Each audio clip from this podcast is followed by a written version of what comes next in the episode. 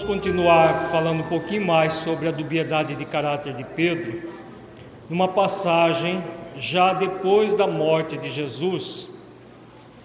É, todos nós sabemos que Pedro ele negou Jesus por três vezes, conforme a própria previsão do Cristo, um pouco antes da sua desencarnação.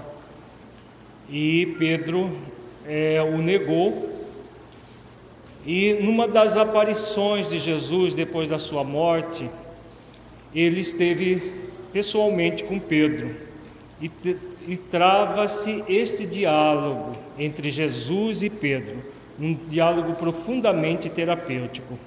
E depois de terem comido, disse Jesus a Simão Pedro: Simão, filho de Jonas, amas-me mais do que estes? E ele respondeu: Sim, Senhor, tu sabes que eu te amo. Disse-lhe: Apacenta os meus cordeiros. Tornou a dizer-lhe segunda vez: Simão, filho de Jonas, amas-me? Disse-lhe: Sim, Senhor, tu sabes que te amo. Disse-lhe: Apacenta as minhas ovelhas. Disse-lhe terceira vez: Simão, filho de Jonas, amas-me? Simão entristeceu-se por ter dito terceira vez: Amas-me? Disse-lhe: Senhor, tu sabes tudo, tu sabes que te amo. Jesus disse: Apacenta as minhas ovelhas. As perguntas que Jesus fez, essas três perguntas iguais, elas foram para Jesus saber algo que ele não sabia?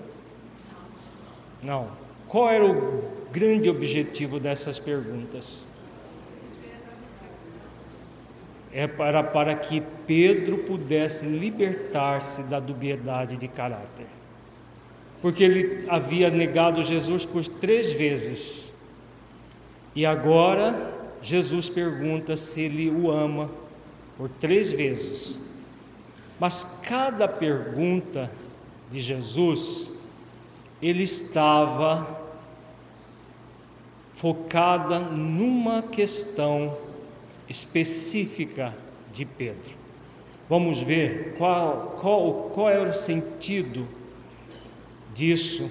Na verdade, na verdade te digo que quando eras mais moço, te cingias a ti mesmo e andavas por onde querias, mas quando já fores velho, estenderás as mãos e outro te cingirá e te levará para onde tu não queiras.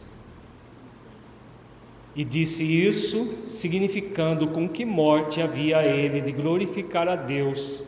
E dito isso, disse-lhe: segue-me. Mais um verbo no imperativo: segue-me. Que Jesus, um, quando Jesus utilizava um verbo no imperativo, ele estava, na verdade, fazendo um convite, convocação, diretamente à consciência daquele que lhe o convidava. Existem vários convites para a humanidade toda, existe esse convite para Pedro, para segui-lo, que pode ser estendido a todos nós. E como podemos seguir Jesus, ressignificando definitivamente a dubiedade de caráter? Vamos ver isso. Aqui são orientações dos mentores do projeto Espiritizar, liderado pelo mentor Honório.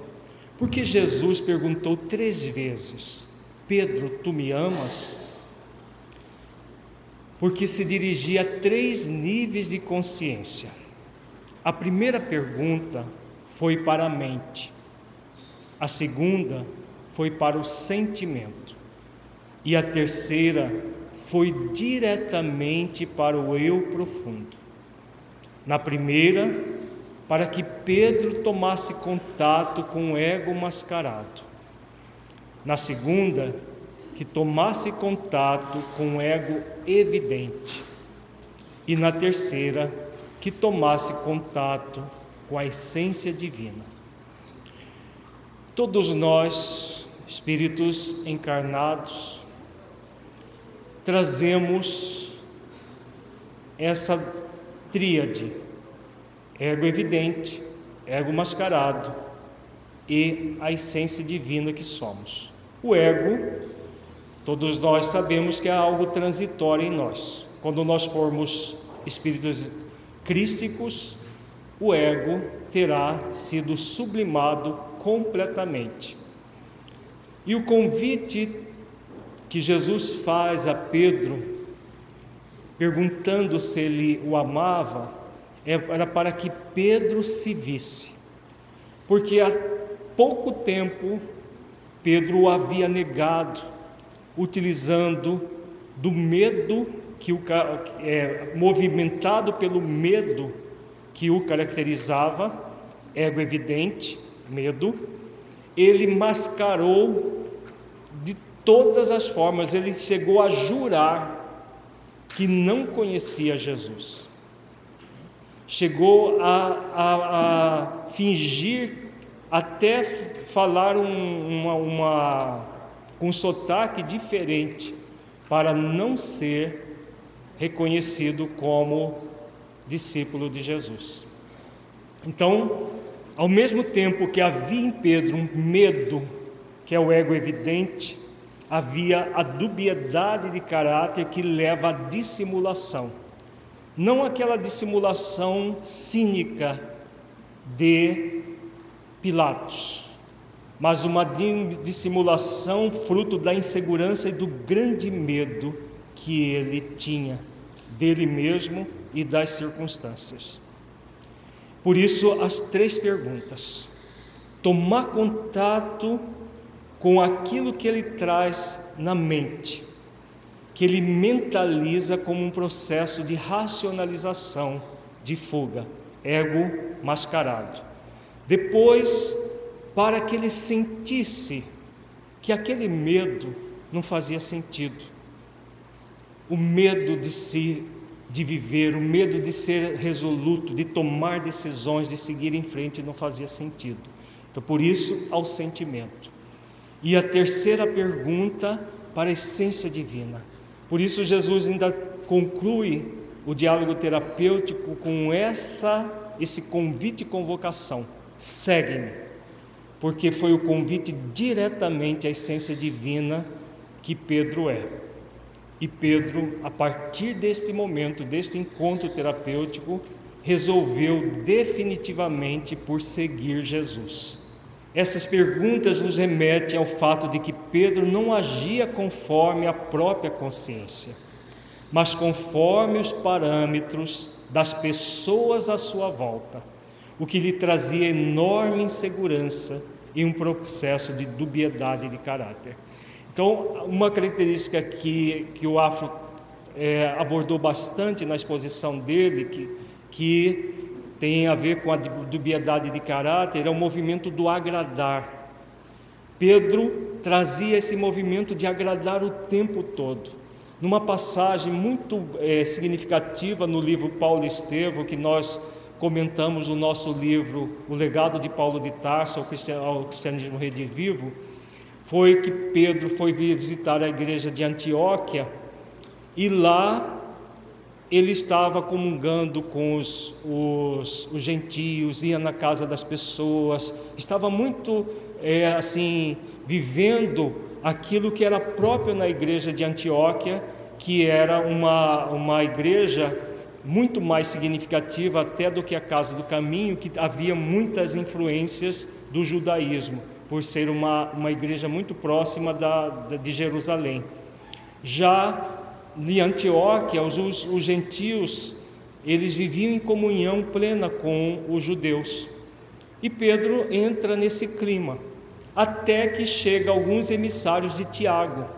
Quando chegam os emissários de Tiago, Pedro muda completamente, começa a não querer é, sentar à mesa com os, os gentios, começa a evitá-los e Paulo tem um, uma altercação com Pedro, porque Paulo, a partir do momento que ele decidiu por seguir Jesus, aquele espírito resoluto, a, a, que amava profundamente, amava e ama profundamente a verdade, ele não admitia essa dubiedade e quase que há um rompimento lá naquele início.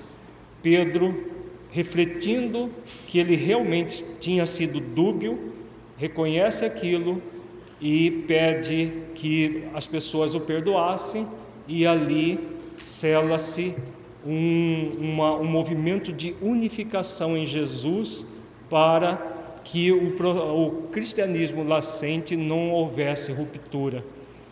Mas tudo isso foi aconteceu graças à dubiedade de caráter de Pedro, que permaneceu a existência dele inteira, porque esses processos eles não desaparecem de uma hora para outra.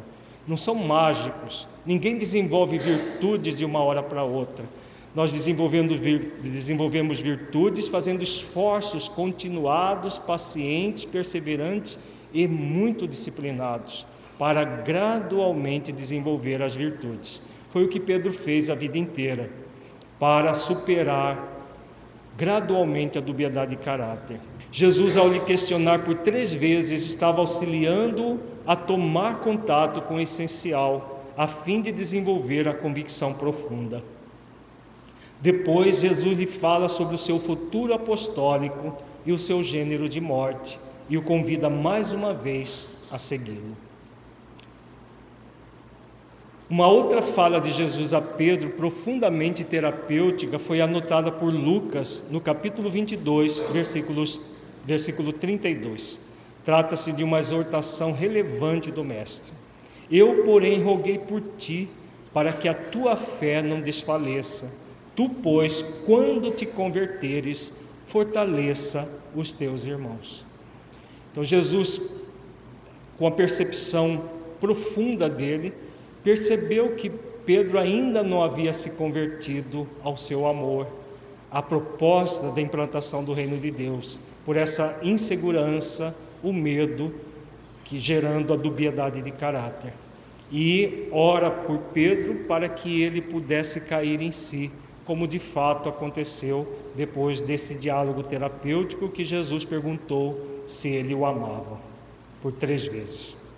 Vamos agora trabalhar um outro grande entrave do ser humano que o impede de conectar-se com aquilo que é essencialmente um patrimônio dele próprio que é a condição de filho de Deus e que nesse momento, num processo de evolução, é convidado a desenvolver a virtude de se sentir um aprendiz.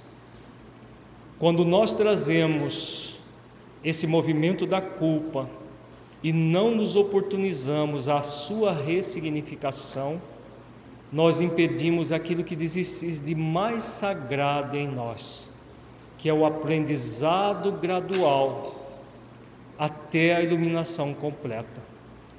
Deus nos criou simples ignorantes, como diz a questão 115 do Livro dos Espíritos, para que nós possamos gradualmente superar essa ignorância, pelo conhecimento da verdade, para nos aproximarmos dele.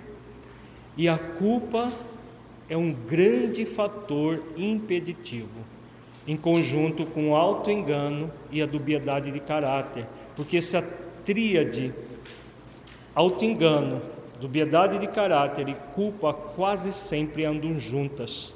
Às vezes um mais intenso do que o outro, mas são processos que vivem em conjunto. Muitas vezes a pessoa é mais evidente o sentimento de culpa, outras mais o auto-engano, outras mais a dubiedade de caráter, mas de uma certa forma os três perpassam a nossa, é, a nossa vida. Estudaremos a seguir outro grande obstáculo para que o espírito possa conquistar a felicidade: a culpa. Processo composto por três sentimentos: auto-julgamento, autocondenação e autopunição. é imprescindível que ele esteja disposto a exercitar as virtudes da autoconsciência e do auto-perdão, em sintonia com as leis de amor, justiça e caridade, do perdão e da reparação, de modo a se conectar com Deus na vertical da vida e verdadeiramente evoluir e ser feliz. A culpa ela é baseada nessa tríade auto-julgamento, autocondenação e autopunição, e só vai ser ressignificada em nós por meio de duas virtudes fundamentais: o auto-perdão e a autoconsciência. Nós ainda estudaremos dois arquétipos, dois encontros terapêuticos, exatamente o arquétipo do auto-perdão e o arquétipo da autoconsciência. São as duas virtudes que vão transmutar esse sentimento de culpa. Quando a pessoa se permite desenvolver essas duas virtudes, ela vai sintonizar profundamente com a lei de amor, justiça e caridade, a lei do perdão e a lei da reparação. Não há criatura do, na face da Terra, que é um planeta de expiações e provas, isenta de erro. Quem diz isso é, é Estevão, numa, numa aparição, numa, aliás, um desdobramento lúcido que Paulo de Tarso tem no início do seu apostolado, em que ele encontra desdobrado do corpo com Abigail e Estevão. E Paulo ao se deparar com Estevão redivivo, ele sente um grande remorso, uma grande culpa. E Estevão chega para ele e diz: Não se culpe, só Jesus é que foi inocente de tudo aquilo que fizeram, demonstrando que Estevão também resgatou débitos do passado no seu apedrejamento. Paulo foi o responsável, sim, mas não é a culpa que repara, é o amor que repara, é o perdão que repara, é a caridade. A caridade no nível mais profundo, benevolência para com todos, indulgência para com as próprias imperfeições e imperfeições dos outros, perdão das ofensas das próprias ofensas à vida que fazemos e das ofensas que os outros fazem e nos afetam. É isso que a lei de reparação nos convida. A lei de reparação está intimamente ligada à lei do perdão, que é essa lei que nos convida ao perdão das ofensas. O alto perdão e o perdão ao próximo não há perdão ao próximo se não houver auto-perdão, como nós vimos ontem. A caridade ao próximo como a si mesmo. Não é possível nós vivenciarmos algo com o nosso próximo se nós não vivenciarmos conosco. Então, essas leis divinas estão aí na nossa consciência, nos convidando a desenvolver as virtudes que fazem com que nós nos conectemos com elas. É no encontro terapêutico de Jesus com Maria de Magdala que vemos essas virtudes sendo exercitadas intensamente. Vejamos o encontro terapêutico, um dos mais belos do Evangelho. Tem outro encontro terapêutico que não foi registrado pelos evangelistas, porque aconteceu na intimidade do lar de Pedro e Humberto de Campos é, registra esse encontro terapêutico na obra Boa Nova, capítulo Maria de Magdala.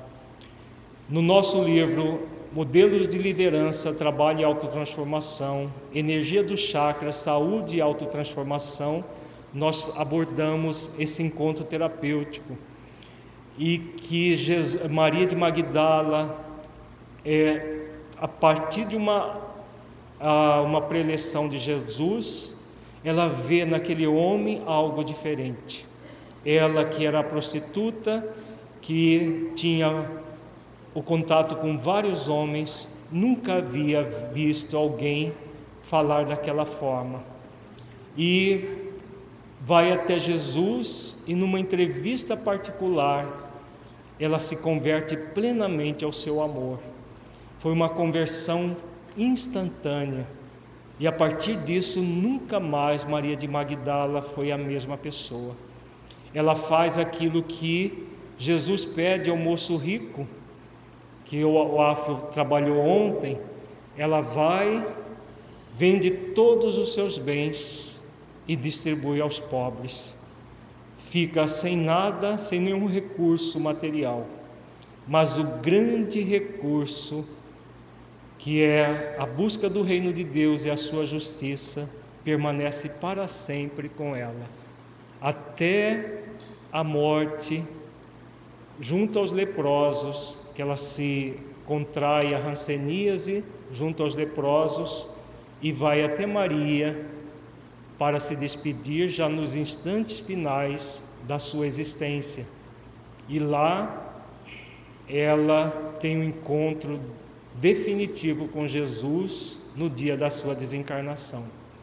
Então é um espírito resoluto, da mesma forma que Paulo de Tarso, que teve várias oportunidades de se converter ao amor de Jesus, desde a primeira palestra que ele assiste, que ele vê uma grande beleza na fala de Estevão, mas que por orgulho de raça resiste, resiste até a estrada de Damasco, Maria de Magdala já faz diferente. Ela não resiste, ela se entrega plenamente ao amor de Jesus após uma única uma única preleção que ela assiste dele e muda a sua vida completamente, porque ela se resolveu profundamente por se auto-perdoar. Então, a resolução que nós acabamos de ver na questão de que é a virtude que transmuta a dubiedade de caráter, é o espírito resoluto, só é possível desenvolver virtudes a partir dessa resolução. Então, existem virtudes em nós que são condutoras de outras virtudes, que somos convidados realmente a decidir o que eu quero para a minha vida eu quero permanecer numa dubiedade, achando que eu posso servir a Deus e a mamão, acreditando que eu posso estar no movimento espírita servindo a mamão, ainda? Que eu posso estar trabalhando como trabalhador de última hora junto ao Consolador prometido por Jesus de uma forma dúbia, não é possível.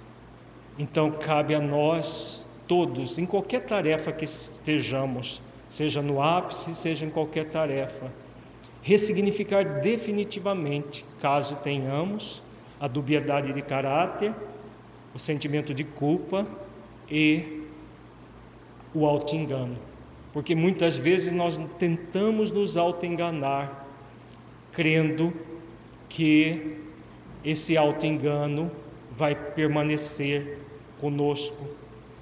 Auto-engano é auto-engano. Dubiedade de caráter é dubiedade de caráter.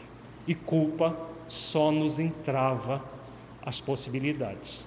Então, muito importante que nós sejamos decididos e prontos para viver a proposta cristã dentro de nós. Foi o que Maria de Magdala fez.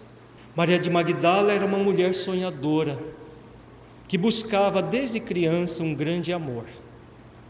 Queria um encontro com alguém que lhe preenchesse todas as expectativas. Toda a sua energia era de doação para esse encontro. Como, porém, as suas escolhas diante da vida lhe trouxeram outros caminhos, foi se sentindo cada vez mais carente, sofrendo a ausência desse amor que não conseguia expressar e se tornando cada vez mais afastar, mais e mais afastada da sua essência divina, passando a cultuar os seus demônios, isto é, sentimentos egóicos que faziam com que ela se envolvesse em influenciações espirituais, especialmente em relação às questões sexuais ligadas ao chakra do prazer. Por isso, era obsidiada por espíritos menos felizes, que lhe vampirizavam as energias sexuais. Ela só foi liberada desses perseguidores por Jesus, segundo o relato de Lucas, capítulo 8, versículo 2.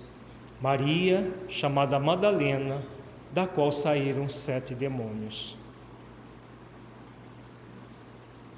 Após ser seduzida por um patrício romano, ser abandonada por ele e ser expulsa da casa pelo pai, ela ainda possuía no íntimo a vontade de encontrar o real sentido da afetividade.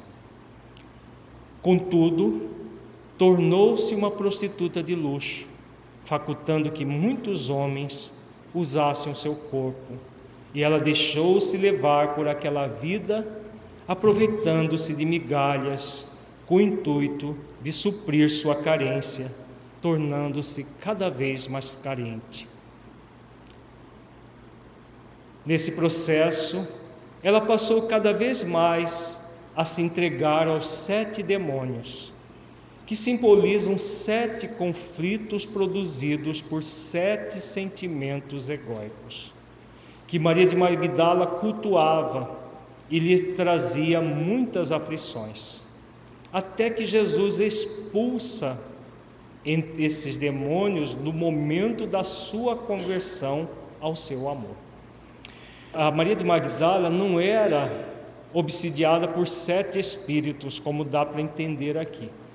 Podia ser até mais do que sete ou menos do que sete. Havia um processo obsessivo. Nenhum processo obsessivo existe sem uma matriz no encarnado.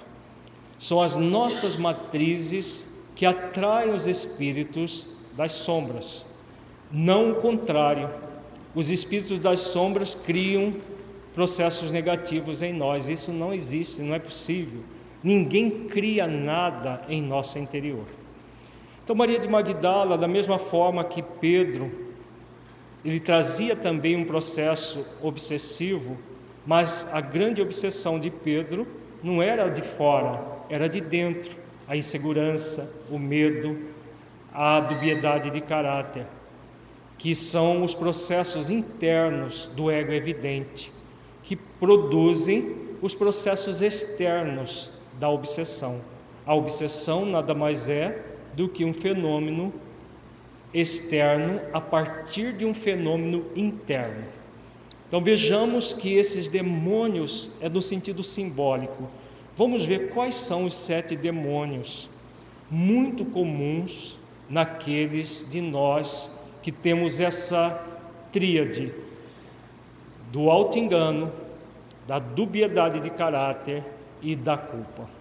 Os sete demônios de Maria de Magdala são, e esses sete demônios foi nos passado pelo mentor Honório, tá? Não é invenção da nossa cabeça, não teríamos condições de fazer isso. Primeiro conflito sentimento de desamor por si mesma. Uma grande dificuldade de Maria de Magdala era do alto amor, que gerava profunda carência afetiva. E a carência afetiva foi fez com que ela se entregasse ao patrício romano, que a seduziu com promessas muito provavelmente de casamento, de amor eterno, e hora que se cansou dela, como se fosse uma laranja chupada, a descartou.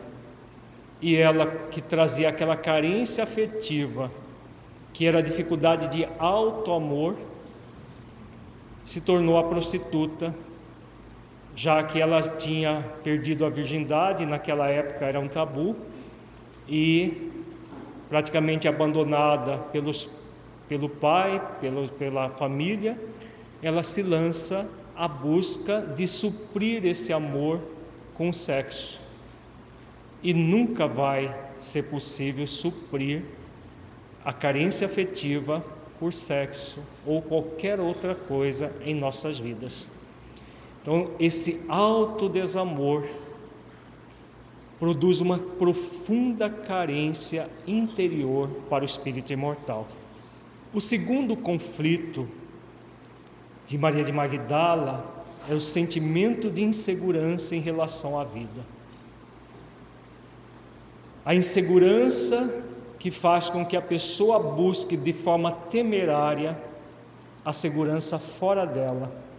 Então ela buscou na riqueza suprir a insegurança que é um sentimento que só é transmutado pela autoconfiança.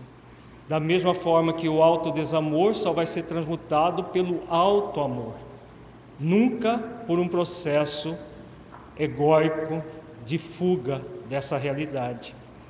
Então a insegurança de Maria de Magdala gerou para ela a busca temerária da segurança fora no apoio por ser uma mulher muito bonita, desejada por muitos homens, tornou-se a prostituta mais querida daquela região, mais desejada, e o que gerou para ela uma grande fortuna material e um grande vazio existencial. A tentativa de suprir, de superar esse conflito, esse segundo conflito da insegurança em relação à vida. O terceiro conflito era o próprio sentimento de culpa. Porque a pessoa que se autodesama, que sente uma insegurança frente à vida e se lança a movimentos autoenganosos devido a essa própria dubiedade de caráter, como age na contramão das próprias leis divinas na sua consciência, vai produzindo para si mesmo um sentimento de culpa o tempo todo a pessoa se auto-julga, se autocondena e se autopune. E não é o sentimento de responsabilidade que deveria ser desenvolvido, de autorresponsabilidade. É um sentimento de culpa. Julga-se, condena-se e pune-se. Maria de Magdala fazia isso o tempo todo, o que é aproveitado pelos espíritos obsessores, inimigos dela do passado que queriam que ela sofresse o máximo possível. É o que acontece, o sentimento de culpa, que é o grande matriz dos processos obsessivos, como diz Filomeno de Miranda nas suas obras. A grande matriz é a culpa porque a culpa tem um mecanismo da autopunição, autojulgamento, ascendência condenatória e a punição consequente. Os espíritos que nos querem mal, vingativos, o que, que eles querem? Nos punir. Então se lança, lançam desse mecanismo que já existe em nós, simplesmente para aguçá-lo. É o que acontecia com Maria de Magdala também. O quarto conflito era o sentimento de indignidade. O sentimento de indignidade, ele, quando associado a esses outros sentimentos, eles geram para o espírito um aprofundamento no sentimento de culpa. Porque a indignidade em si, o sentir-se indigno quando nós estamos longe da casa do Pai, quando nós estamos longe da nossa, na nossa consciência, ele em si ele é um propulsor, como da forma conforme Jesus ensina na parábola do, dos, dos dois filhos, a parábola chamada mais conhecida como parábola do filho pródigo. Quando o filho cai em si, ele se sente profundamente indigno e ele vai até o pai e diz ao pai: Já não sou digno de ser chamado teu filho, mas faze-me como um dos teus trabalhadores. O sentimento de indignidade, quando o espírito cai em si, ele vai ser aquele sentimento que vai produzir para o espírito a sua dignificação. E como que se dignifica? Reparando o erro. Eu estava cometendo erros, cai em si, percebo esses erros, mas não fico lamentando ter errado, nem fico me culpando por ter errado. Assumo uma postura de responsabilização para superar os erros. Quando a indignidade é trabalhada dessa maneira, vai ser a, a propulsora para a dignificação. É o que acontece com o filho pródigo.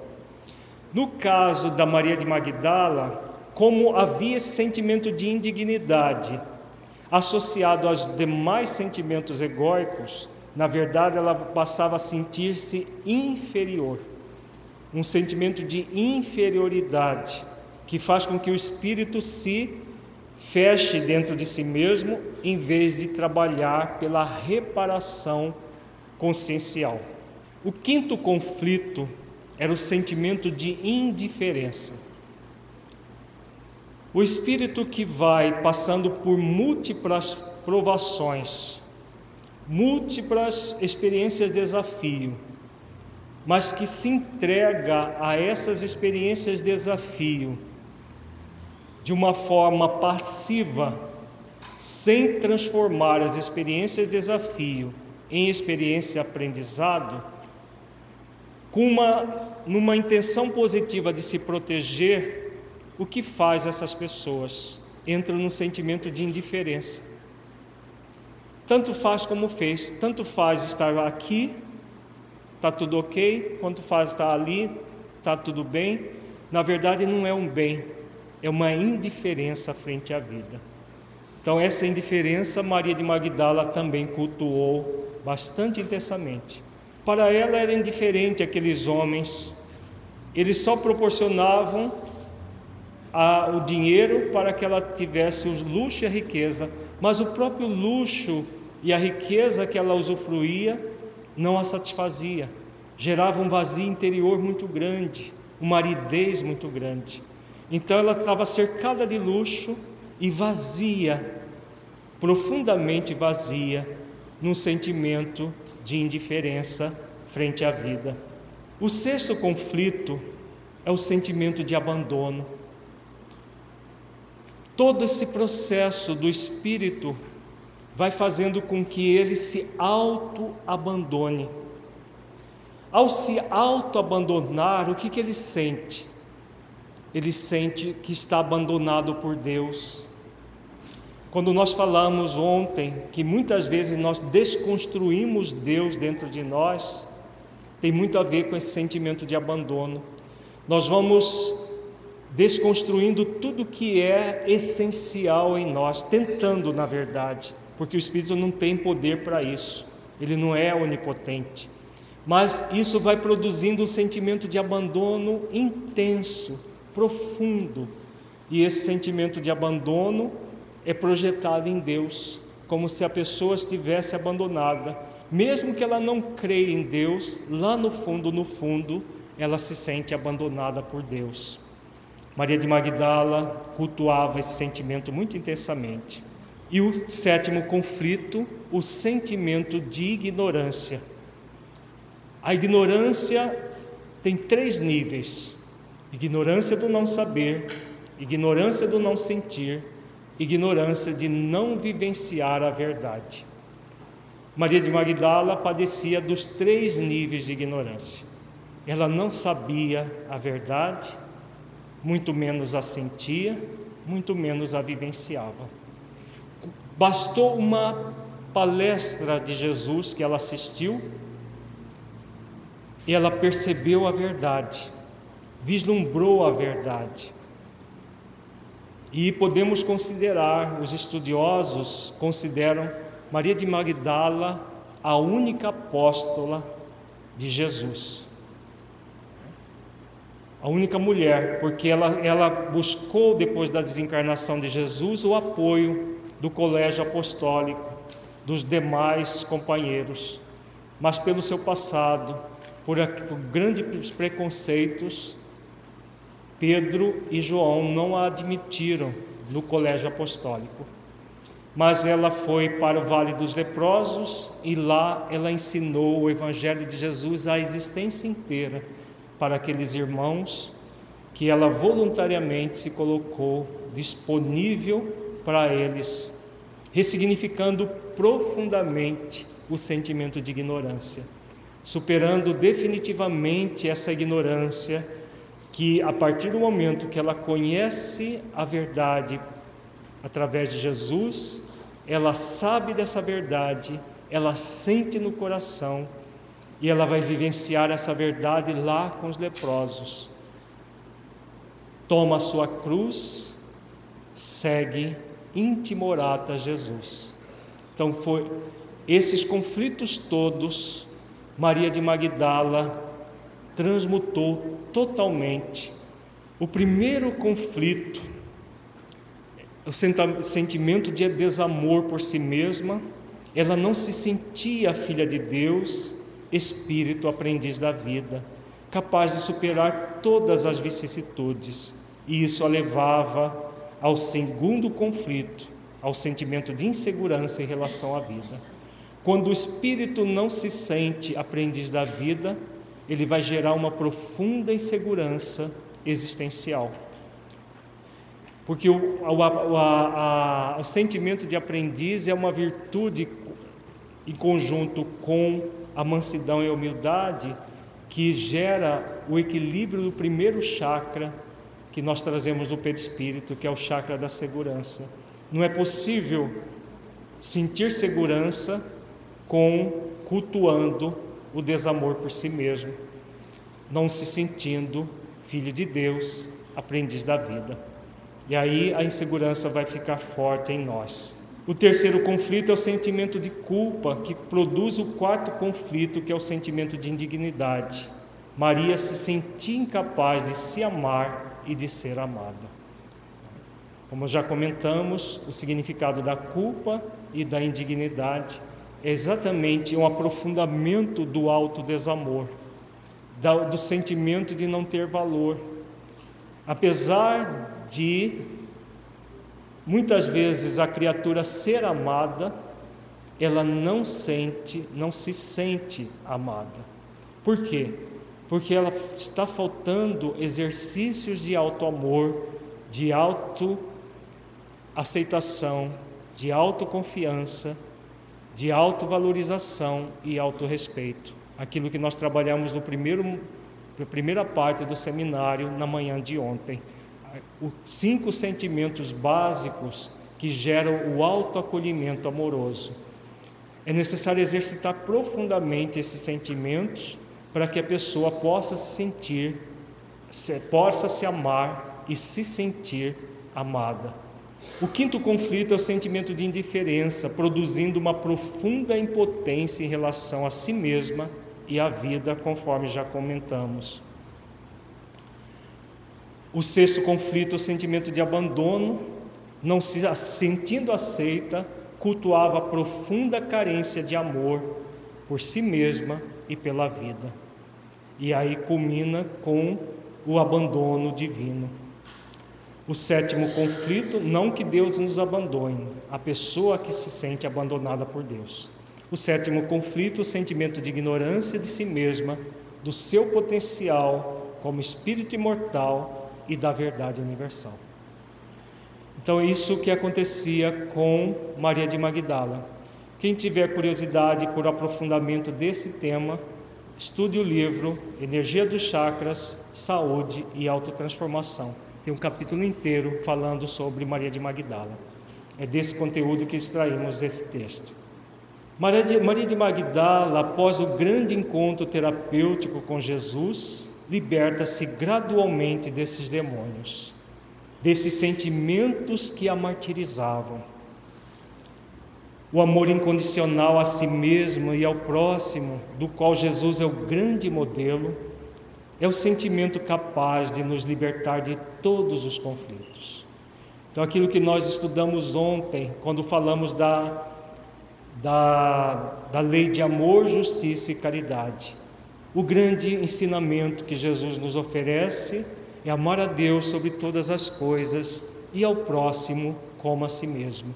Um amor incondicional que começa pelo amor às leis divinas em nossas consciências para que nós possamos nos acolher como filhos de Deus, aprendizes da vida. E nesse amor incondicional a nós mesmos, nós somos capazes de amar o próximo. Foi o que Maria de Magdala fez. Ela se permitiu profundamente esse alto amor a partir do encontro terapêutico com Jesus, naquela primeira palestra, que se seguiu na palestra, é, no, no, no, aliás, no atendimento fraterno, feito pelo Jesus na casa de Pedro, narrado por Humberto de Campos no livro Boa Nova, e que foi concluído com o trabalho que ela exercitou com os, os ancenianos a sua existência inteira. Então, superando todos os conflitos que ela trazia. Se isso é foi possível para Maria de Magdala, que na verdade ela não foi, não, é, não, não estava sendo prostituta pela primeira vez, ela já vinha de experiências como prostituta na Babilônia. Dizem os, os mentores do projeto Espiritizar que ela já vinha com experiências lá desde a antiga Babilônia que, que as orgias eram muito comuns, da mesma forma que aconteceu no Império é, Romano. E Maria de Magdala, a partir da decisão consciencial de se amar, nunca mais a vida dela foi a mesma. Como nós exercitamos o auto-amor? Primeiro, eu não falei que nós temos que fazer esse exercício, né? Só nós somos convidados a fazer. Por quê? Virtude não se consegue por obrigação. Nós não somos obrigados a nos tornar pessoas virtuosas, porque o convite divino para nós é um convite sempre suave. O convite de Jesus para todos nós é sempre suave.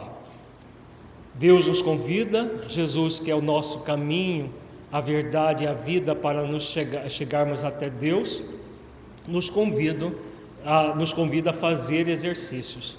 Exercitar o auto-amor, exercitar a, o sentimento de, se, é, de, de sentirmos-nos filhos de Deus, aprendizes da vida.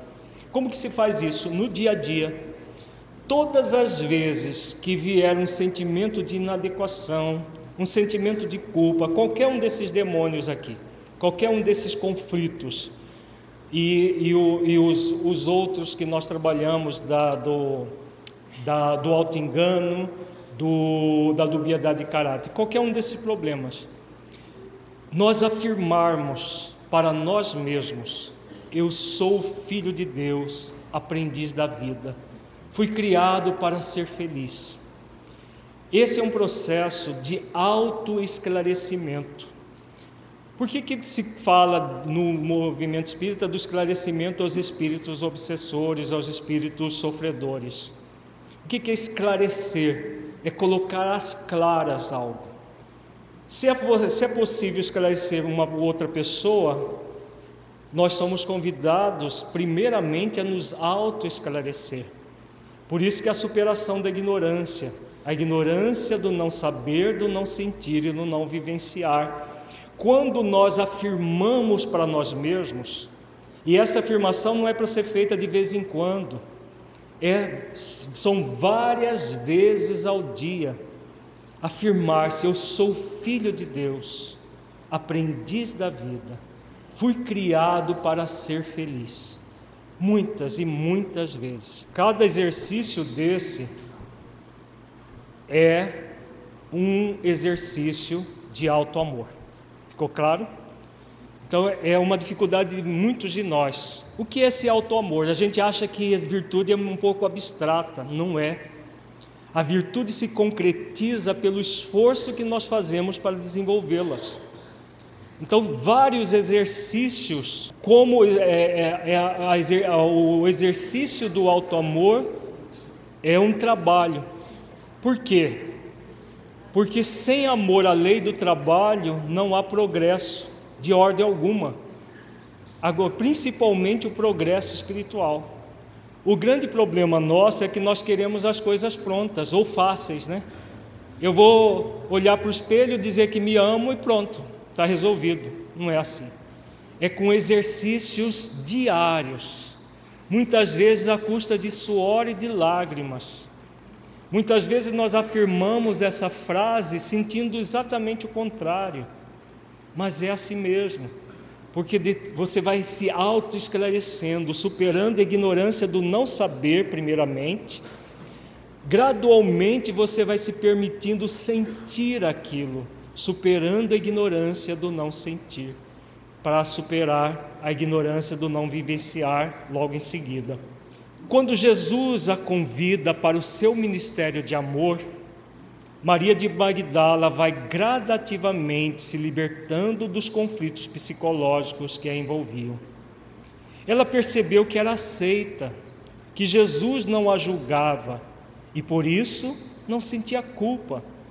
Ela percebeu que o amor dele a preenchia e com isso não sentia indiferença nem abandono. Todas as virtudes do Mestre foram lhe oportunizando fortalecer e sanar esses conflitos. Contudo, o conflito que ela mais trabalhou foi o conflito resultante do sentimento de ignorância, por não se conhecer e não conhecer a verdade universal, transformando completamente e, por, por consequência, os conflitos referentes ao sentimento de desamor por si mesma e de insegurança em relação à vida. Veja, Jesus, ele não é um mágico, mas ele é um modelo e guia. Ele é um modelo e guia e mostra tudo o que eu faço, vós podeis e até mais, se quiserdes.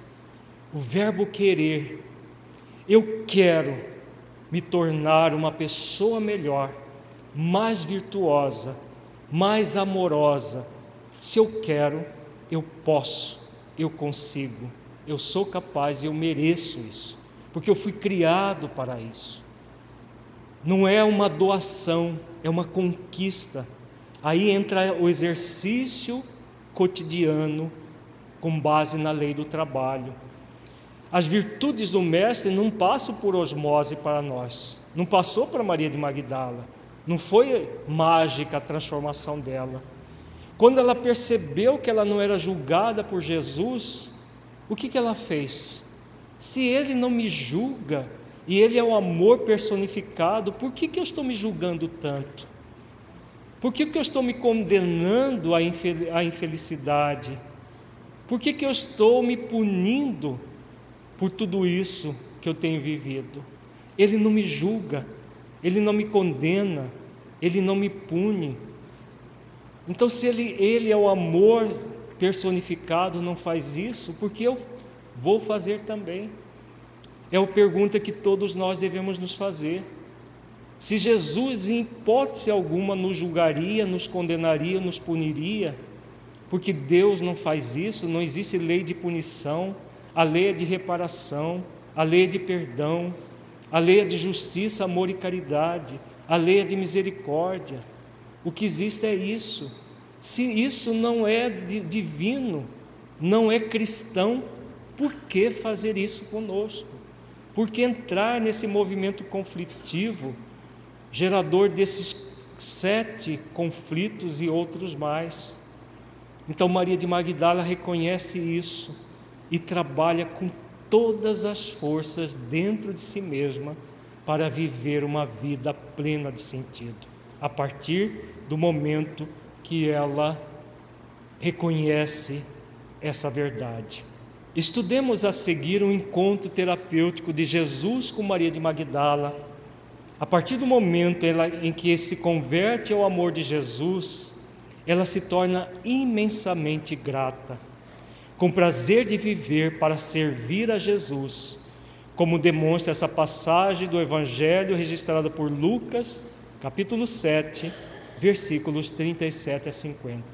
É uma das passagens mais belas do Evangelho, em que Jesus nos lega ensinamentos muito profundos, muito significativos. Vejamos. E eis que uma mulher da cidade, uma pecadora, sabendo que ele estava à mesa em casa do fariseu, levou um vaso de alabastro com unguento. E estando por detrás aos seus pés, chorando, começou a regar-lhe os pés com lágrimas, enxugava-lhes com os cabelos da sua cabeça, e beijava-lhe os pés, e ungia-lhes com unguento. Quando isto viu o fariseu que o tinha convidado, falava consigo, dizendo: Se este fora profeta, bem saberia quem é, qual é, quem e qual é a mulher que lhe tocou, pois é uma pecadora. E respondendo, disse-lhe, Jesus disse-lhe: Simão, uma coisa tenho a dizer-te.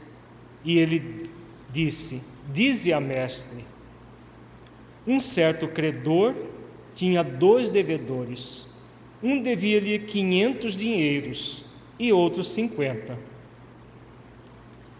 E não tendo eles com que pagar, perdoou-lhes a ambos. Dize, pois, qual deles o amará mais? E Simão respondendo disse: Tenho para mim que é aquele quem mais perdoou. E ele lhe disse: Julgaste bem. E voltando-se para a mulher, disse a Simão: Vês tu esta mulher? Entrei em tua casa e não me deste água para os pés, mas esta regou-me os pés com lágrimas e me enxugou com os seus cabelos. Não me deste ósculo, mas esta, desde que entrou, não tem cessado de me beijar os pés. Não me ungiste a cabeça com óleo, mas esta ungiu-me os pés com unguento. Por isso te digo que os, me, os seus muitos pecados lhe são perdoados, porque muito amou. Mas aquele a quem pouco é perdoado, pouco ama. E disse a ela: Os teus pecados te são perdoados. E os que estavam à mesa começaram a dizer entre si: Quem é este que até perdoa pecados? E disse a mulher: A tua fé te salvou, vai-te em paz. Vamos retornar aos versículos, que eles são muito significativos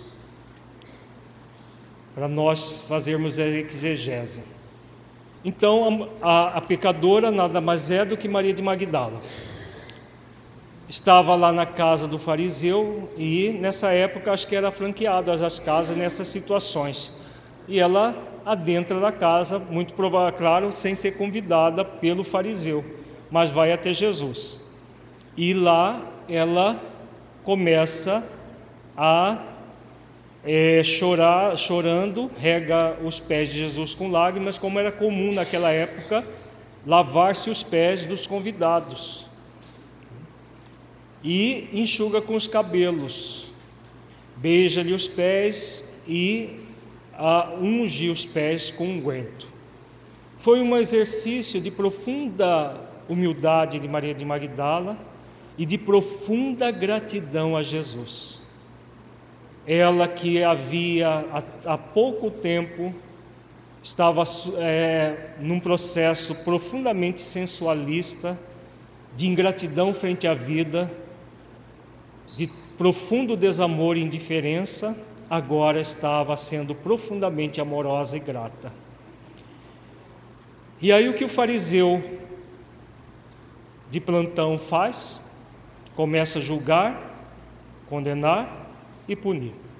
Se a mulher era uma pecadora, o que, que nós podemos aventar aqui? Porque a mulher prostituta era pecadora. E o prostituto que a usava? Era o quê? Né? Já havia na, na, na lei que eles deveriam cumprir o não adulterarás. Não é uma das leis do Decálogo? Normalmente, esses homens casados, o que, que eles faziam? Buscavam as prostitutas. Então, ele é, provavelmente era um dos clientes de Maria de Magdala, que a usava. Mas a mulher nessa condição, ela era usada e desprezada. Simplesmente desprezada como até hoje. As prostitutas são usadas e desprezadas. É o que naquela época era muito mais vivo esse desprezo. E aí Jesus vem e, e usa da parábola para a reflexão. Se um deve muito, outro deve pouco, e a lei divina, ela funciona em quantidade ou qualidade? Hã? Qualidade. O processo é qualitativo e não quantitativo. Uma pessoa que deve muito, e uma pessoa que deve pouco, como se resgata essa dívida do ponto de vista da lei divina? Hum? Pelo amor. É o amor que repara, não a punição que repara. Foi o que Jesus ensina na comparação que ele fez. E aí o próprio Simão se contradiz, né? Foi a que mais perdoou. Julgaste bem, diz Jesus. E aí ele fala da atitude dela e fala do principal do que ela fez. Te digo que os seus muito, muitos pecados lhe são perdoados, porque muito amou. Mas aquele a quem pouco é perdoado, pouco ama.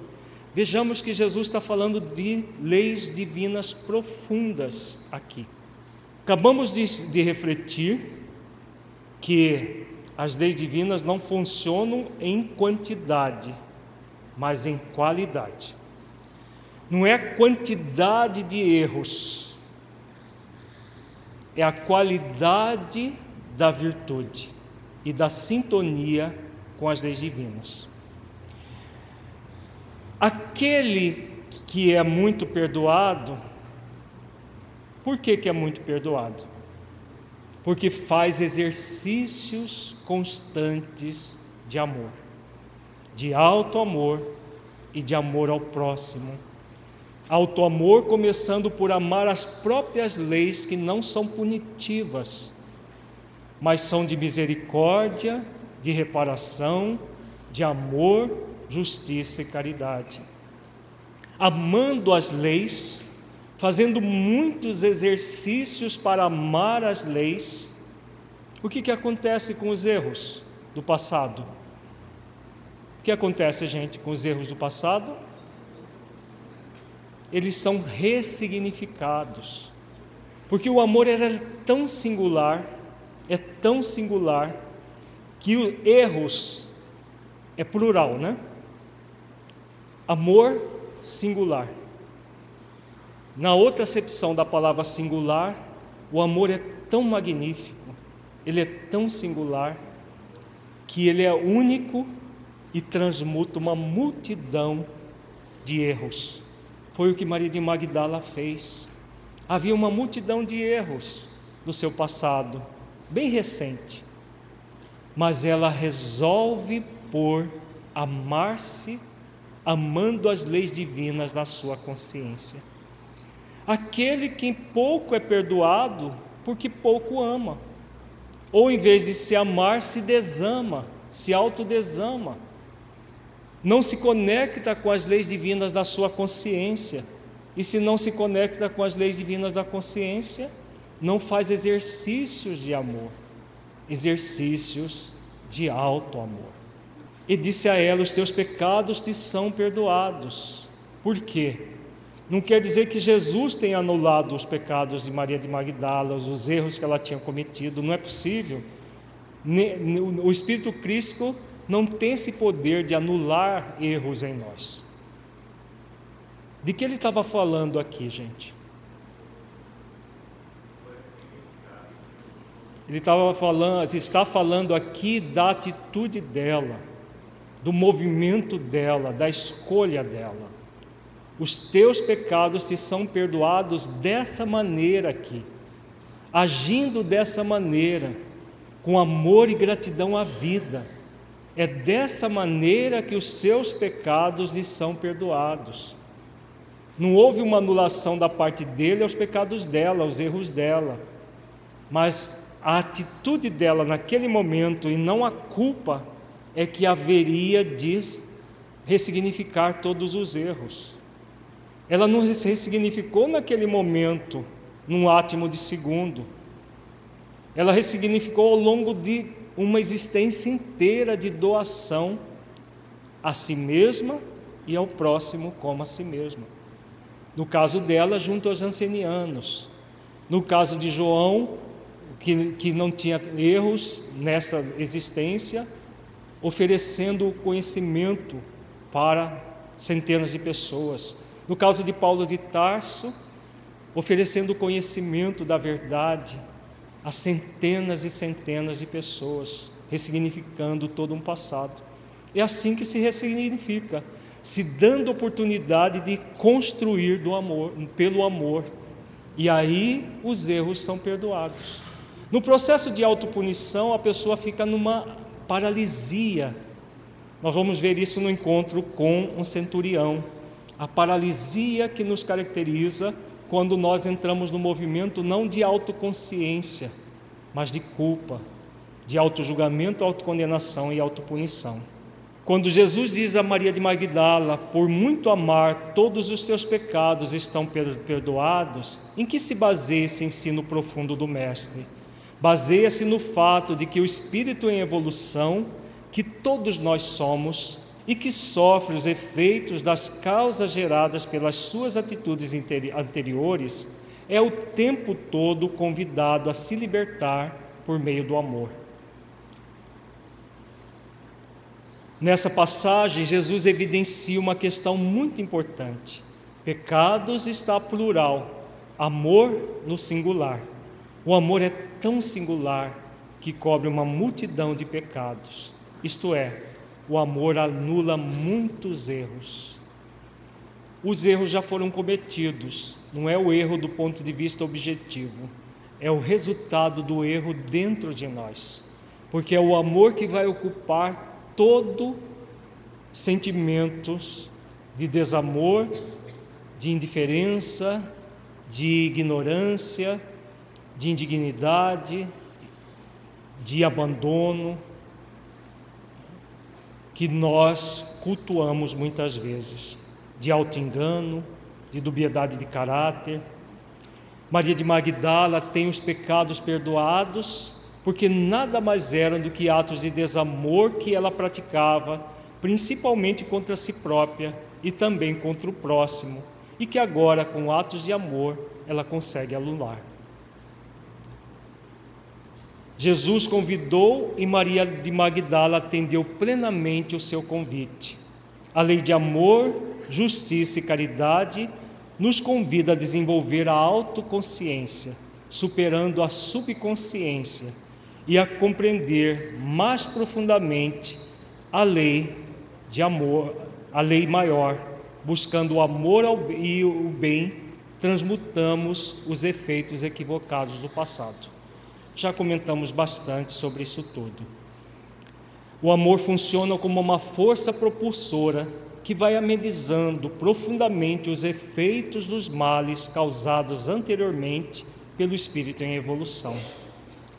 E foi exatamente isso que Maria de Magdala fez após se converter ao amor de Jesus. Amou com todas as forças que haviam dentro dela, sendo grata a Deus e à vida. Então podemos dizer que Maria Magdala, a partir desse momento que ela se converteu ao amor de Jesus, ela realizou tudo o que diz lá na questão 642. Ela amou realizando o bem no limite das suas forças. Nessa passagem anotada por Lucas, Maria de Magdala está grata a Jesus, plenamente consciente de todo o processo de reabilitação que ela iniciava. Por isso, Jesus diz ao final: A tua fé te salvou, vai-te em paz. Ela estava apenas iniciando um processo, ela não estava concluindo. Foram muitos anos trabalhando dentro dessa reabilitação. A salvação é a salvação é a transformação interior que acontece no âmago do ser. A sua fé a converteu em uma nova mulher que passou a buscar com todas as forças desenvolver a fidelidade a Deus e a confiança em si mesma e na vida com a transformação interior. Outro grande encontro terapêutico de Jesus com Maria de Magdala, que acontece após a crucificação, está relatado em João, no capítulo 20, versículos 11 a 18. Vejamos. Maria, entretanto, permanecia junto à estrada no túmulo, à entrada no, do túmulo, chorando. Enquanto chorava, abaixou-se e olhou para dentro do túmulo e viu dois anjos vestidos de branco sentados onde o corpo de Jesus fora posto, um à cabeceira e outro aos pés. Então eles lhe perguntaram: Mulher, por que choras? Ela lhes respondeu: Porque levaram o meu Senhor e não sei onde o puseram. Tendo dito isso, voltou-se para trás e viu Jesus em pé, mas não reconheceu que era Jesus. Perguntou-lhe Jesus: Mulher, por que choras? A quem procuras? Ela, supondo ser ele o jardineiro, respondeu: Senhor, se tu tiraste, dize-me onde o puseste, e eu o levarei. Disse-lhe Jesus: Maria. Ela, voltando, lhe disse em hebraico: Rabone, que quer dizer mestre. Recomendou-lhe Jesus: Não me detenhas, porque ainda não subi para meu Pai mas vai ter com os seus irmãos, os meus irmãos, e disse-lhes: Subo para meu Pai e vosso Pai, para meu Deus e vosso Deus. Vejamos essa passagem belíssima que Jesus aparece primeiro, logo após a sua morte, para Maria de Magdala. Por que ele apareceu para ela? Então saiu Maria de Magdalena anunciando aos discípulos: Vi o Senhor e contava que ele lhe dissera é, estas coisas. A primeira que acreditou nela foi Maria, mãe de Jesus. João, mas muitos não acreditaram. É a pergunta: por que Jesus aparece primeiramente a Maria de Magdala? Por que ele a escolheu e não a João, por exemplo, que era o discípulo amado? Por que, que não apareceu para sua mãe? Nada do que Jesus fazia era desprovido de significado.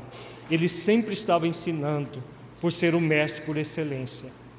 Mais uma vez, o mestre dá uma grande lição, uma grande lição de amor incondicional, colocando em primeiro plano o amor direcionado àqueles que sinceramente se colocam como aprendizes da vida. João era o discípulo amado, aquele que já trazia do passado toda uma grande conquista. Maria, sua mãe, muito mais ainda. Já Maria de Magdala saiu da lama e foi às estrelas. Por isso, se colocou como uma grande aprendiz do Evangelho de Jesus e ele aparece para ela, reforçando: vale a pena seguir por esse caminho de aprendizado. Serve de ensinamento para todos nós. Jesus demonstra claramente que não está submetido às condições exteriores ao aparecer para Maria de Magdala que foi quem mais realizou uma verdadeira revolução interior para segui-lo, tendo em alto grau a pureza de propósitos, propósito de se autotransformar. Então, a sinceridade e pureza de propósito era, eram virtudes que ela tomou como bandeira para a sua vida e por isso Jesus aparece a ela a ela passou claramente, clara mensagem para que continuasse perseverando no bom caminho, pois ele a estaria aguardando em seu reino. Podemos dizer que a aparição de Jesus é uma verdadeira chancela de estímulo, de perdão, de compreensão, de compaixão e de entendimento para todos nós que desejamos nos autotransformar e seguir pelos mesmos caminhos que Maria de Magdala trilhou. Então, todos nós que queremos seguir por um caminho assim, podemos ter certeza, vale a pena pagar o preço. Vale a pena deixar todas as coisas do mundo para seguir Jesus, porque a alegria existencial que nós passamos a sentir em nossos corações é muito grande. Então vale a pena seguir por esse caminho. Porque nós vamos trabalhar agora uma, uma, uma questão muito significativa.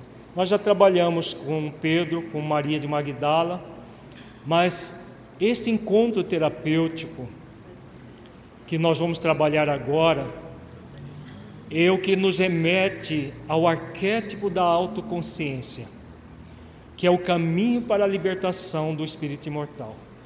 Nós vimos a tríade auto-engano, dubiedade de caráter e sentimento de culpa, com uma série de outras questões subjacentes a essa tríade.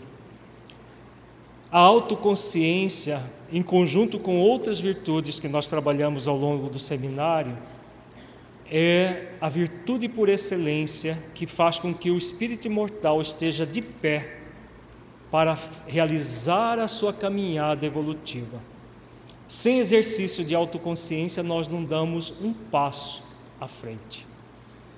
Resolver definitivamente por tomar consciência de quem nós somos, de quem nós devemos ser, para que nós estamos aqui, encarnados mais uma vez no corpo.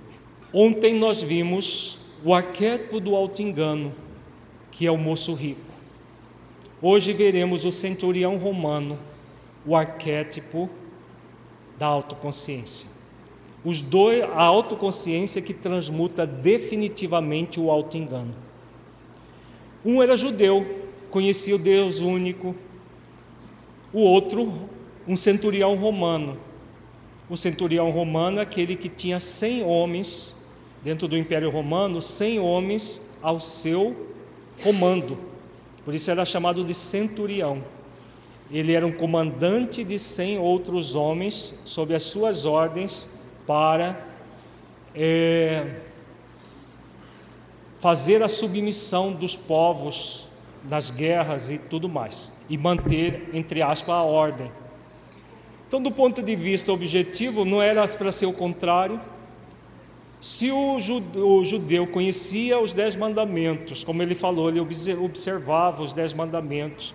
No nível do saber, ele tinha informações, mas no nível da do sentir e do vivenciar, ele estava totalmente desconectado e do saber profundo também. Por isso ele é o arquétipo do auto-engano. Já o centurião, que acreditava, entre aspas, nos deuses, que estava ali para submeter o povo, subjugar, melhor dizendo, o povo hebreu, o povo judeu na Palestina, que era para estar no movimento de auto-engano. É, por isso nós vemos que, independente da cultura, independente da crença, independente de qualquer coisa externa, o processo é interior. Interior. Vamos ver a história. A história com um H maiúsculo, tá? Não é, aqui não é uma história inventada, é uma, os encontros terapêuticos todos, como nós dissemos ontem, aconteceram. No encontro terapêutico de Jesus com o centurião, registrado por Mateus, estudaremos o arquétipo da autoconsciência, virtude fundamental para que o espírito mortal possa se libertar dos entraves que o impedem de evoluir e ser feliz. Mateus, capítulo 8, versículos 5 a 13. E tendo Jesus entrado em Cafarnaum, apresentou-se-lhe um centurião, um centurião implorando: Senhor, o meu criado jaz em casa, de cama, paralítico, sofrendo horrivelmente. Jesus lhe disse: Eu irei curá-lo. Mas o centurião respondeu: Senhor, não sou digno de que entres em minha casa, mas apenas manda com uma palavra e o meu rapaz será curado. Pois também eu sou homem sujeito à autoridade, tenho soldados às minhas ordens, e digo a este: vai e ele vai, e a outro, vem e ele vem, e ao meu servo, faze isto e ele o faz. Ouvindo isto, admirou-se Jesus e disse aos que o seguiam: Em verdade vos afirmo que nem mesmo em Israel achei fé como esta. Digo-vos que muitos virão do Oriente e do Ocidente e tomarão lugares à mesa com Abraão, Isaque e Jacó no reino dos céus. Ao passo que os filhos do reino serão lançados para fora, nas trevas, ali haverá choro e ranger de dentes. Então disse Jesus ao centurião: Vai-te e seja feito conforme a tua fé. E naquela mesma hora o servo foi curado. Então, bastante significativo o encontro terapêutico. Nós vamos fazer a reflexão, a exegese, como nós estamos fazendo Algumas pessoas nos buscaram particularmente para dar outras interpretações àquilo que nós estamos fazendo aqui. É, com todo respeito a essas interpretações, os, o mentor Honório tem nos ensinado a fazer uma interpretação um pouco diferente. Em vez de uma interpretação puramente histórica dos fatos, mas uma interpretação consciencial dos fatos, buscando os símbolos que estão por trás dos fatos. O Evangelho, segundo eles afirmam, o, a, a Emmanuel também afirma isso, Joana de Ângeles também, ele vai ser cada vez mais estudado em muitos níveis diferentes e por todas as ciências que a humanidade desenvolveu, vai utilizar, todas as ciências vão utilizar do Evangelho de Jesus para aprofundar em alguns conhecimentos, principalmente a psicologia. E dentro dessa visão da psicologia transconsciencial, transpessoal, consciencial, o mentor Honório tem nos ensinado a ir num nível mais profundo de interpretação e não apenas nos dados históricos, fazendo correlações morais a partir dos dados históricos. O que existe hoje na literatura, inclusive a literatura espírita, de um modo geral, são interpretações históricas com reflexões morais. O mentor Honório tem nos ensinado a trazer o evangelho para dentro das nossas vidas. Porque não é apenas um fato histórico isso aqui é uma, um profundo ensinamento para toda a humanidade, tudo isso que está aqui. Se nós não trouxermos, não habituarmos a trazer o Evangelho para dentro das nossas vidas, aplicando em nossas vidas, ele, ele fica como uma informação muito interessante, mas que nós não colocamos em prática. Então é dentro dessa visão que nós vamos fazer a exegese essa exegese, como todas as demais, foi orientada pelo mentor Honório. Vejamos, um centurião chegou implorando para Jesus, logo após ele entrar em Cafarnaum. Esse é o cenário histórico.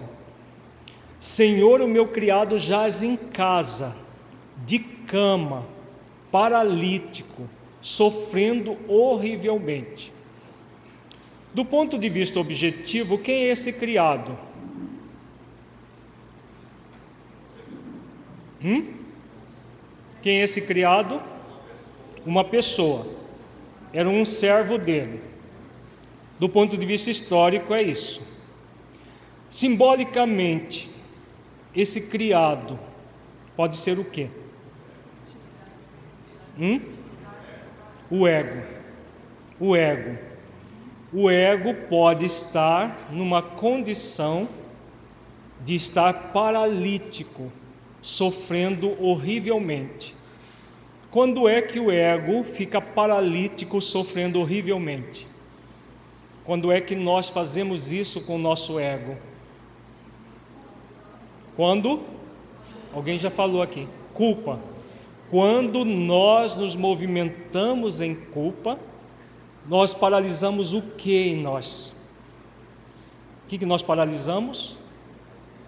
Exatamente a oportunidade de reparação, porque nós não nos conectamos com as leis divinas, não nos conectamos com o exercício das virtudes e paralisamos a nossa vida. É o que a culpa faz, nos estagna. Nós ficamos nessa estagnação, sofrendo horrivelmente os mecanismos da própria autopunição. A pergunta a se fazer: nós queremos esse sofrimento horrível? Queremos isso para a nossa vida? Em sã consciência, todo mundo vai dizer não. Eu não quero esse sofrimento horrível para a minha vida. Em sã consciência. Mas infelizmente nós estamos doentes quando nós nos culpamos e ficamos sofrendo horrivelmente, ao invés de buscar a reparação consciencial. A autoconsciência nos convida a quê? Nos convida a reparação. O ego evidente, em conjunto com o ego mascarado, nos convidam a quê? Aliás, nos convidam não. O ego não convida. O ego faz o quê? Nos obriga a estar numa situação de paralisia.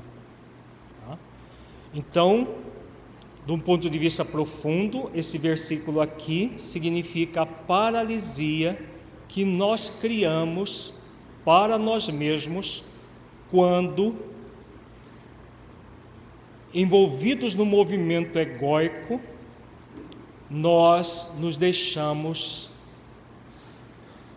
paralisar na culpa.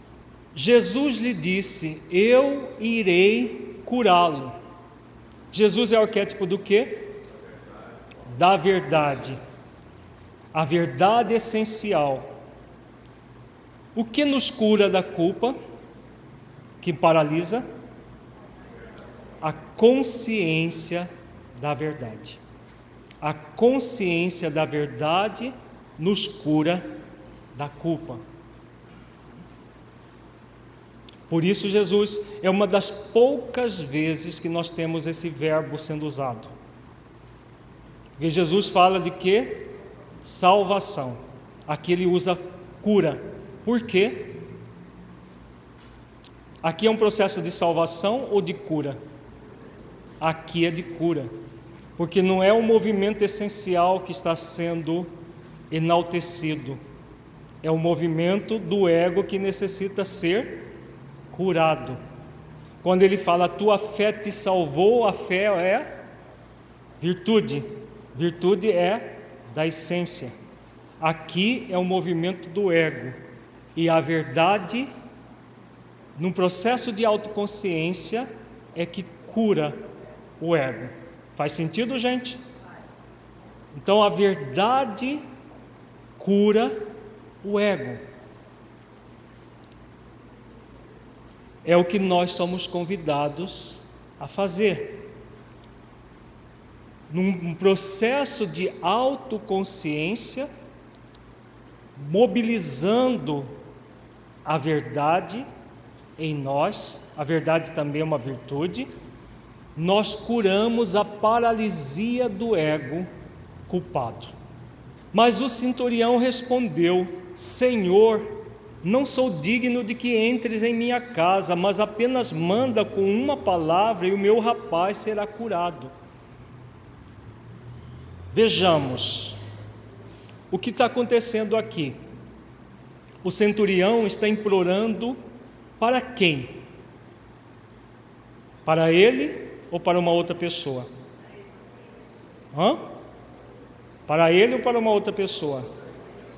Historicamente falando, para uma outra pessoa. Que virtude é essa? Hã? Que virtude é essa que ele está manifestando aqui? Mais do que compaixão, caridade. Fazer aos outros aquilo que gostaria que fosse feito a si. Vejamos que era um criado que estava doente. Não era um dos soldados, era menos que um soldado. Era um criado da casa, era um servo, que também naquela época era visto de que forma? Um ser desprezível. Era um ser desprezível esse criado, né? do ponto de vista objetivo, do ponto de vista consciencial, Há seres desprezíveis? Não. Há seres todos que merecem ser felizes. Então, qual é no nível profundo, agora já saindo do lado histórico para vir para o nível profundo, qual é o movimento do centurião aqui? Conexão com quê? conexão profunda com as leis divinas na sua consciência. Conexão profunda com as leis divinas e exercício de virtudes. E aí ele diz: Não sou digno de que entres em minha casa, mas apenas manda com uma palavra e o meu rapaz será curado. Já vimos que o rapaz paralítico é o ego no movimento de culpa. Que palavra é essa que deve adentrar dentro do ego paralítico pela culpa para que ele seja curado? Que palavra é essa? Perdão. Perdão de quê? é uma, é, é uma, é uma particularidade do perdão. Auto perdão. O auto perdão é possível sem uma conexão profunda com a verdade? Por que, que ele diz para Jesus que ele não é digno que entres em minha casa? É possível coexistir culpa com verdade ao mesmo tempo? A culpa é o que, de fato? Uma desconexão com a verdade. A verdade não são as leis? Existe lei de culpa ou lei de punição? Não. Então, enquanto a pessoa está com o servo paralítico na sua casa, é, é digno de que a verdade esteja ali? Dá para entender o sentimento de indignidade que nós vimos na casa da, da Maria de Magdala? Então, enquanto a pessoa não toma consciência de que o convite da vida é trabalhar o quê? A dignificação. Pela lei do trabalho, é a, o que, que é auto-perdão? O que é o auto-perdão? Não é o trabalho de reparação? Está lá no livro Céu e Inferno. Arrependimento, expiação e reparação. Para que a causa seja anulada, porque o perdão não é uma não é uma graça, é uma anulação. Então, energeticamente, o que é o perdão? Não é simplesmente vamos passar uma borracha em todos os erros passados. Não é isso o auto-perdão. Auto-perdão é sair da paralisia, é curar a paralisia para se oportunizar a reparação dos erros. Como que se repara os erros? Nós acabamos de ver. Por meio do exercício do amor do alto amor e do amor ao próximo. Somente assim é que o erro é, é superado. Então, a paralisia que nós adentramos com a culpa só vai ser ressignificada a partir do momento que nós nos perdoamos, fazendo exercícios de auto-perdão, aí nós vamos trabalhar a dignificação. Por isso ele coloca: Não sou digno de que entres em minha casa, mas apenas manda com uma palavra e o meu rapaz será curado. Porque ele estava plenamente autoconsciente de si, das possibilidades dele. E nesse caso, exercitando a virtude maior que a do desinteresse pessoal. É importante o desinteresse pessoal para nós nos libertarmos do, das culpas do passado? É ou não? É.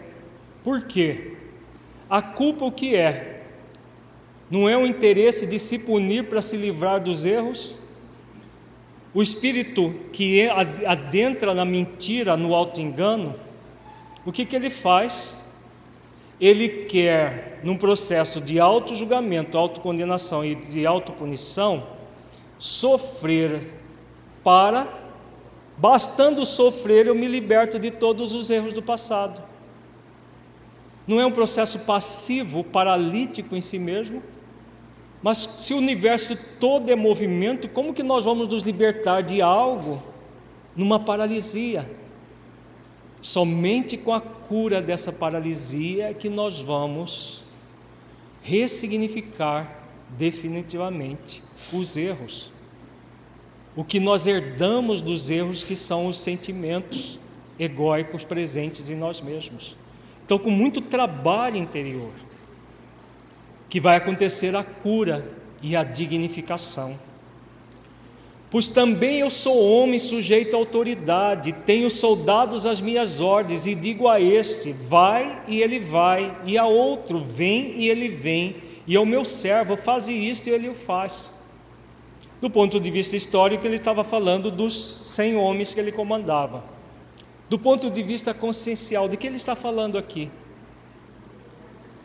Ele está falando do processo de autoconsciência que faz com que o ego seja o quê? Uma outra parábola que nós estudamos num outro encontro, num outro seminário, que é a parábola do discernimento. Lembro dela? O ego é para ser colocado de que forma? A serviço do ser essencial. Então aqui o centurião está falando do, da virtude da autoconsciência, em que o espírito escolhe colocar o ego a serviço da sua evolução e não fica escravizado, paralisado aos movimentos egóicos. Ouvindo isto, admirou-se Jesus e disse aos que o seguiam: Em verdade vos afirmo que nem mesmo em Israel achei fé como esta. De que Jesus está falando aqui, gente?